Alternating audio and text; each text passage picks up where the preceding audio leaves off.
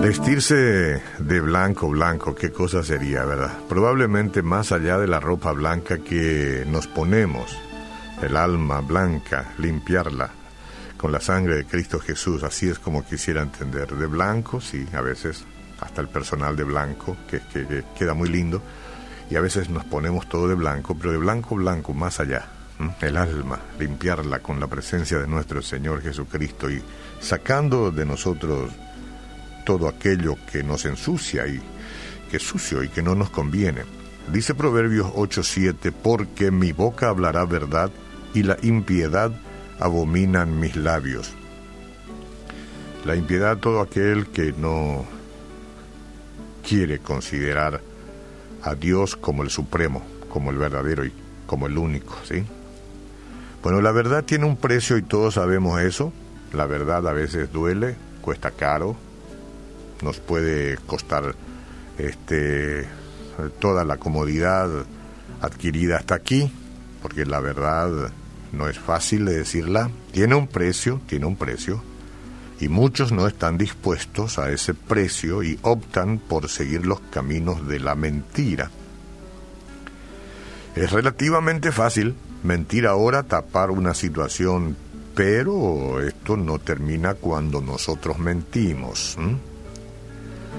Están también los de las medias verdades, o como quiera llamarse aquello que no es cristalino y que no es transparente. La mayor parte de las veces la verdad envuelve dolor, tengo que contar. Tengo que confesar.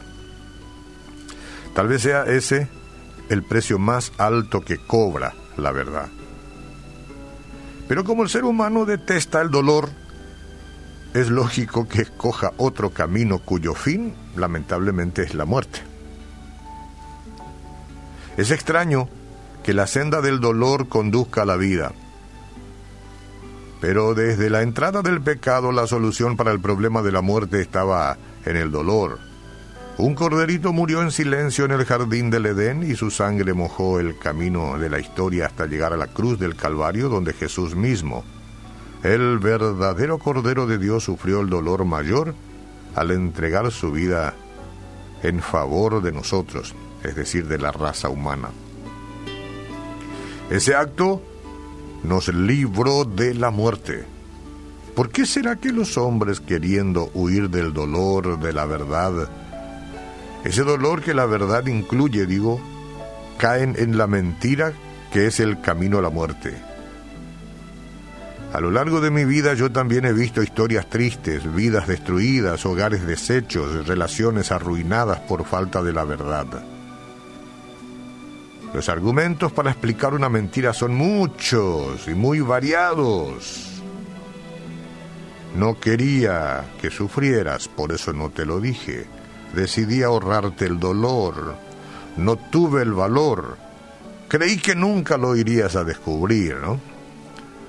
Salomón fue un hombre que además de ser inspirado por Dios, aprendió mucho con los golpes de la vida. Por eso, en este versículo que yo les hablé ahora, él menciona con convicción, mi boca hablará verdad mi boca hablará verdad. Ninguna mentira tiene justificación. Ninguna mentira. Entonces, las buenas nuevas son una noticia agradable para quienes están cansados de la mentira. Hablar la verdad muchas veces duele, es una situación dolorosa, pero no penosa. Pero solo a partir de la verdad y a partir de la realidad tú puedes arreglar el presente y encarar el futuro. Vamos a hacer así, que nuestras palabras sean verdad.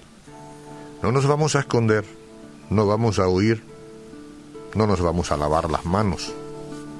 No vamos a dejarlo para mañana. ¿eh? Señor, te pedimos que pongas amor en nuestros labios Queremos mostrar misericordia, como recibimos misericordia de tu parte y no esconder más a causa del dolor, hablar la verdad. Te lo pedimos en el nombre de Jesús. Amén.